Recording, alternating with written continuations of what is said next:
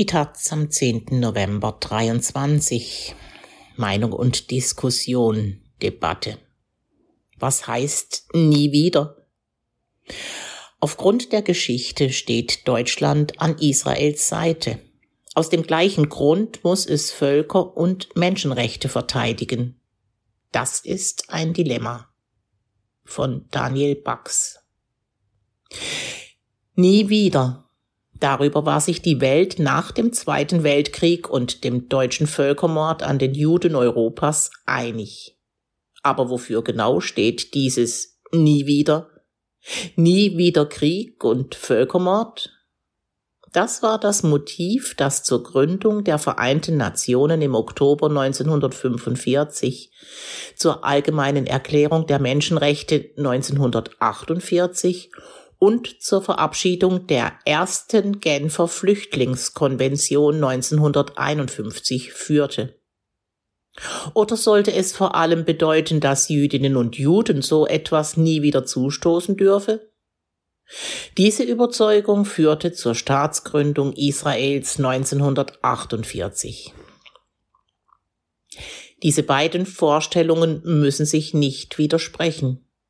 Noch nie aber standen die unterschiedlichen Lesarten des Nie wieder in einem so schroffen Widerspruch wie jetzt. Auf der einen Seite steht eine israelische Regierung, die nach dem schrecklichen Massaker der Hamas für sich freie Hand beansprucht, um ihre Vorstellung von Sicherheit wiederherzustellen. Auf der anderen Seite stehen die Prinzipien des humanitären Völkerrechts und der Menschenrechte, die von Menschenrechtsorganisationen und Institutionen wie der UNO verteidigt werden. Im aktuellen Krieg in Gaza scheint die israelische Armee wenig zurückhaltend vorzugehen und israelische Amtsträger haben mehrfach deutlich gemacht, dass das Prinzip der Verhältnismäßigkeit und der Schutz der Zivilbevölkerung nicht ihre höchste Priorität haben. Israels Präsident Isaac Herzog machte die gesamte Bevölkerung von Gaza für die Taten der Hamas verantwortlich. Premier Netanyahu stilisiert den Krieg in religiöser Sprache zu einem Kampf mit dem absolut Bösen, der keine Zwischentöne zulässt. Der Fokus liegt auf Zerstörung, nicht auf Genauigkeit, sagte der israelische Armeesprecher Daniel Hagari über die militärische Strategie seiner Streitkräfte. Solchen Worten folgen Taten. Israel stoppte die Zufuhr von Wasser, Strom, Treibstoff und Medikamenten, was alle Menschen trifft, die im Gazastreifen leben, nicht nur die Hamas. Am 30. Oktober bombardierte Israels Armee das dicht besiedelte Flüchtlingslager Jabalia im Norden des Gazastreifens. Zur Begründung hieß es, ein Hamas-Führer wäre das Ziel gewesen.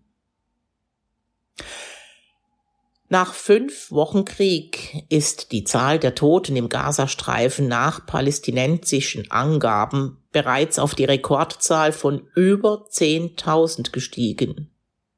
Darunter mehr als 4.000 Kinder, mehr Kinder als in den vergangenen vier Jahren in allen anderen Konfliktzonen der Welt zusammengerechnet umkamen, wie die Organisation Save the Children klagt. Über 36 Journalisten wurden seit Beginn des Krieges getötet, die meisten von ihnen durch israelische Luftangriffe, so viele wie in keinem anderen Krieg der vergangenen 30 Jahre, wie das Committee to Project Journalists sagt.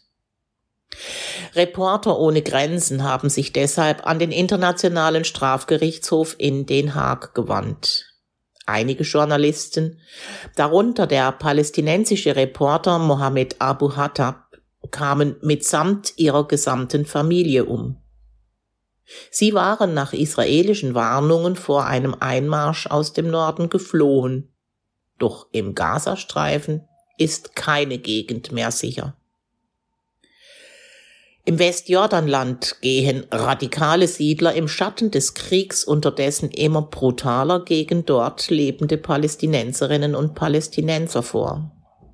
Über 160 von ihnen wurden dort in den vergangenen Wochen getötet. Auf TikTok machten Videos von israelischen Soldaten die Runde, die palästinensische Gefangene misshandeln und demütigen. Angesichts dieser Entwicklungen wirkt es naiv, wenn Bundeskanzler Olaf Scholz beim EU-Gipfel in Brüssel behauptet, er habe keine Zweifel daran, dass die israelische Armee das Völkerrecht beachte. Und es wirkt kurzsichtig, wenn sich Außenministerin Baerbock in der UN-Generalversammlung zusammen mit den rechten Regierungen Großbritanniens und Italiens der Stimme enthält, statt mit zwei Dritteln aller Staaten, darunter den EU-Partnern Frankreich und Spanien, für eine sofortige, nachhaltige und dauerhafte Waffenruhe, ungehinderte humanitäre Hilfe für Gaza und die Freilassung aller gefangenen Zivilisten zu stimmen. Israel, die USA und eine Handvoll weiterer Staaten votierten gegen die Resolution. Die Bundesregierung macht sich die israelische Lesart des Nie wieder zu eigen, aber damit macht sie es sich zu einfach. Natürlich hat Israel das Recht, sich gegen den brutalen Terrorangriff der Hamas zu verteidigen, dem über 1400 seiner Bürgerinnen und Bürger auf schreckliche Weise zum Opfer fielen. Das heißt aber nicht, dass dies in der Form passieren muss, in der dies nun geschieht, zumal es damit auch das Leben israelischer Geiseln gefährdet. Selbst US-Präsident Joe Biden warnte Israels Regierung davor, nicht die Fehler zu begehen, welche die USA nach dem 11. September gemacht hätten. Allein mit brachialer militärischer Gewalt lässt sich dieser Krieg nicht gewinnen. Die Bundesregierung sollte sich daher an die andere, die universalistische Bedeutung des nie wieder erinnern und auf dem Völkerrecht und der Achtung der Menschenrechte beharren. Sie sollte auf Menschenrechtsorganisationen hören und die internationalen Regeln verteidigen. Und sie sollte dafür sorgen, dass der Internationale Strafgerichtshof in Den Haag mögliche Kriegsverbrechen verfolgt, die im Nahostkonflikt von beiden Seiten begangen werden. Das könnte sich sowohl gegen israelische Politiker und Offiziere als auch gegen Mitglieder von Hamas und islamischem Dschihad richten. Deutschland sollte solche Ermittlungen unterstützen. Dass es dies bislang unterlassen hat, trägt zu einer Kultur der Straffreiheit bei, die neue Kriegsverbrechen begünstigt und Israels Sicherheit letztlich schadet. Eine wertegeleitete Außenpolitik müsste anders aussehen. Ansonsten droht das schrankenlose Recht des Stärkeren weltweit noch weiter um sich zu greifen.